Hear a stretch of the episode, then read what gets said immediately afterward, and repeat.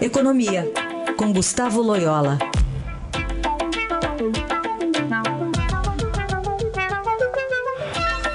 Loyola, bom dia. Bom dia, Raíssa. Bom, vamos começar falando essa semana que é de muita expectativa, pode ser decisiva para a reforma da Previdência. Fala-se em algum ajuste naquele relatório do deputado Samuel Moreira para amanhã. Qual a sua expectativa?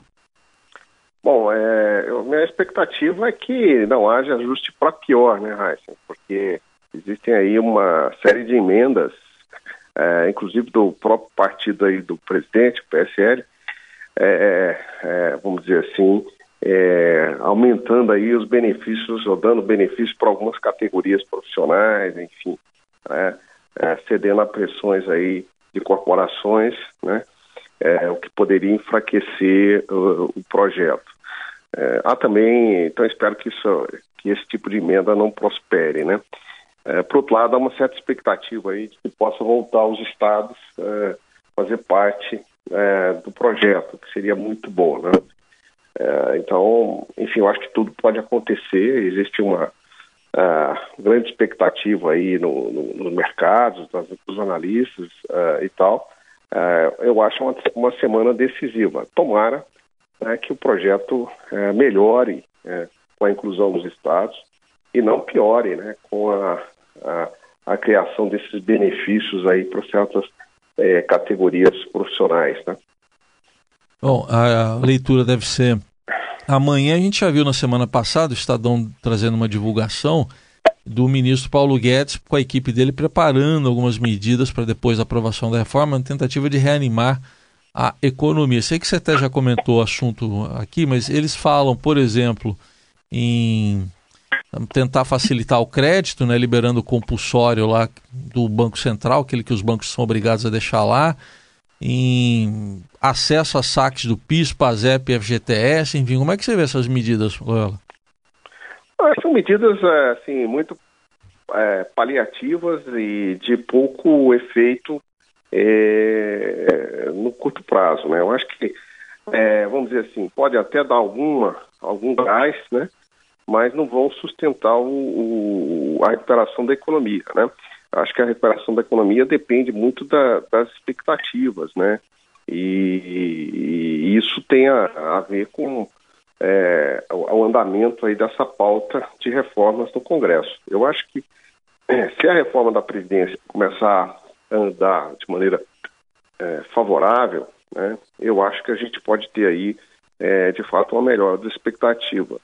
É, outro aspecto também aí que se espera, né, que pode ter um efeito positivo, é a redução adicional é, de juros pelo Banco Central, né? Então, é, o Banco Central pode começar a reduzir os juros é, já na sua próxima, próxima reunião do Copom, é, em final de julho, caso o, o projeto da Previdência avance, né? Então, isso pode também ter algum efeito positivo, né? Mas, enfim, é, quem não tem cão caça com gato, né? Não tem muita, muita alter, muitas medidas alternativas que o governo, o governo possa adotar nesse momento. Ele vai com essas aí, é, que dão algum, algum gás, mas não o suficiente, né? Bom, e para a gente fechar, semana passada, no final da semana, sexta-feira, anunciado, depois de 20 anos, um acordo de livre comércio entre o, a União Europeia e o Brasil. Você acompanha tão de perto isso também. É, os detalhes ainda não estão muito claros, né? mas até que ponto isso vai ser bom para a economia, até que ponto vai trazer desafios? Bom, acho, embora os detalhes não estejam é, é, muito claros, como você mencionou, toda liberalização comercial é positiva, né? Eu, eu sou favorável a que há uma redução muito forte dos, das tarifas, né? Ah, então, eu acho que o Brasil vai se beneficiar do lado da importação, pode, é, enfim, a gente pode importar produtos uh, europeus aí sem tarifas, o que, o que vai ajudar uh, a nossa economia. E, por outro lado, uh, o mercado europeu se abre mais para os produtos do Mercosul, no caso do Brasil especificamente, produtos relacionados ao agronegócio. Então, acho que os benefícios podem ser muito, muito positivos para os países do Mercosul e para o Brasil em particular. É claro que uh, ainda tem muita coisa para, muitos passos para serem é, é, vamos dizer assim, percorridos né, até a aprovação final uh, desse acordo, a sua implementação, né, então precisa da ratificação pelos parlamentos dos países envolvidos, etc.